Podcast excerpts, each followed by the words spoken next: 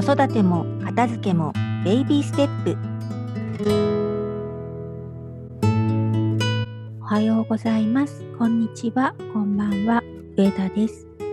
このチャンネルでは子育てママがもっと楽にもっと子供と幸せに生きるお手伝いをテーマに日々の子育てや片付けでちょっと楽になれるちょっとやってみようと思えるようなトピックをご紹介していきます。はい。えー、私が住んでいるところではですね、昨日から1学期がスタートしています。まあ、今日がね、入学式の方もいらっしゃるかもしれませんね。えー、ご入園、ご入学、そしてご進級おめでとうございます。まあ、この1年が、えー、聞いていらっしゃる方にとっても、そしてお子さんにとっても幸せな1年になりますようにお祈りしています。で、その新学期なんですけれども、やっぱりこう、新しい出会いの季節ですよね。なので、まあ、新しく幼稚園に入園するとか、小学校に入学するとか、まあ、中学校、高校、まあ、大学ね。まあ、とにかくその新しい環境に、えー、自分を置く必要がある時期なんですよね。まあ、その、ただ、えっ、ー、と、進級にしても、こう、クラス替えがあったりとか、担任の先生が変わったりっていうことで、まあ、新しい場所にこうワクワクして早く明日にならないかなっていうお子さんもいらっしゃれば、ドキドキしてなかなか眠れない不安だなっていうふうにおっしゃるお子さんもいらっしゃるかもしれません。まあ、親としては、やっぱりこう、早くね、不安な気持ちがなくなってほしいと思うし、まあ、我が子にね、楽しく毎日を送ってほしいと思うのが自然なのかなと思うんですけれども、なので、こう、学校でのお話をね、お子さんの口から聞きたいな。なので、えー、すごくどうだった？今日学校何した？とか、新しいお友達できた？とか、ね、つい声をかけたくなる。まあ別にかけてもいいと思うんですけど、まあ、そこには、まあお子さんの、うん、状況を知りたいっていう気持ちもあるけれども、まあ親の私たちが安心したいっていうね、思いもあるかもしれません。なかなかこうね、楽しんで、こういろいろベラベラ喋ってくれるお子さんだったら全然 OK で、まあ、ACR っていうね、共に喜んで積極的にその、えー、話を盛り上げるっていうか、聞いてあげるっていう聞き方をしてあげることで、まあ、お子さんと、えー、お母さん、もしくはお父さんの、えー、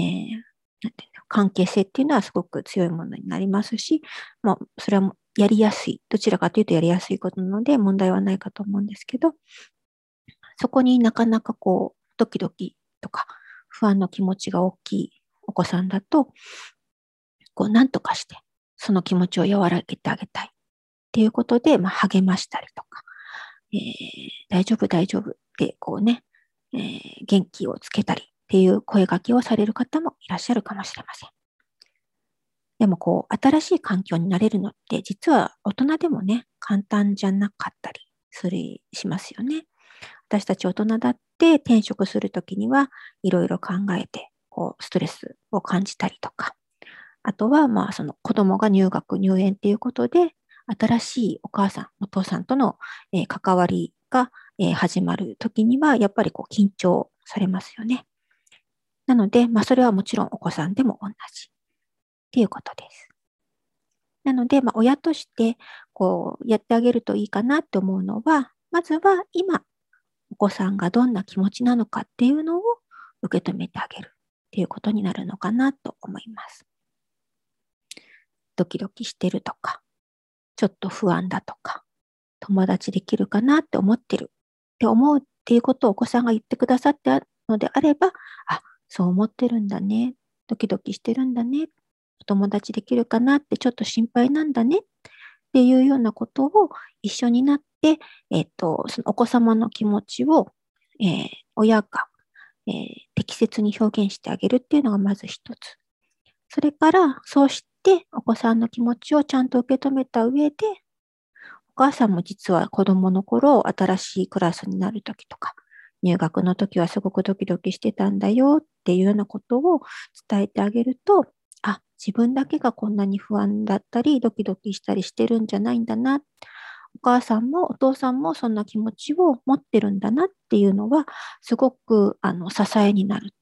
自分だけじゃないっていうことを感じるのはすごく支えになると思うので、もし、あの、ご自身もそういう気持ちだったことがあるのであれば、それを伝えてあげるのもいいかもしれません。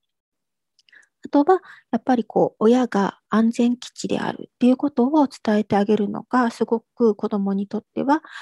安心できるので、何かあったらいつでもお母さんの話してねとか、お母さんはどんな時でも味方だよみたいな、あのあなたのことを、あの、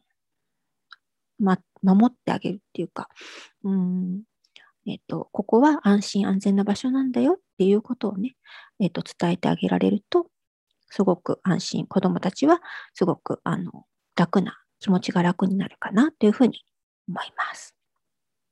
なので、え、ー、と、こう子供のためを思ってね、子供があの愛するがあまり、こうその気持ちを、え、ー、と、こうなんとか取り除こうとしてあげるっていうのは、え、ー、と、時としては、えっ、と、気持ちの共感と反対側の方向に行ってしまうので、えっ、と、自分は今どういうふうにしてるかなっていうのをちょっとね、えっ、と、俯瞰して見てあげながら、えー、子供の言葉かけも考えてあげるといいのかなというふうに思います。で、さっきから何度も言ってる安心安全な場所とか、親が安全基地ってどんなことっていうのを、えー、と思われた方は、えー、今ですね、え、1ヶ月に2回ぐらい、え、読書会、アリさんの、え、著書の読書会を、え、無料で開催していますので、え、もしよかったらね、え、詳細の方に URL を貼っておきますので、え、ご参加いただけるとちょっとわかるかもしれません。で、えっ、と、まあ、本、3冊の本を、え、ランダムに開催しているので、えっ、と、まず、え、ご参加の前に、え、本のご用意だけお願いしてますので、え本をまずご覧、え本をご用意してからお申し込みくださいね。本日もお聴きいただきありがとうございました。これからも更新していきたいと思っていますので、フォローしていただけると嬉しいです。グッドボタンを押していただけるとめっちゃ喜びます。ではまた次のエピソード配信まで良い時間をお過ごしください。上田でした。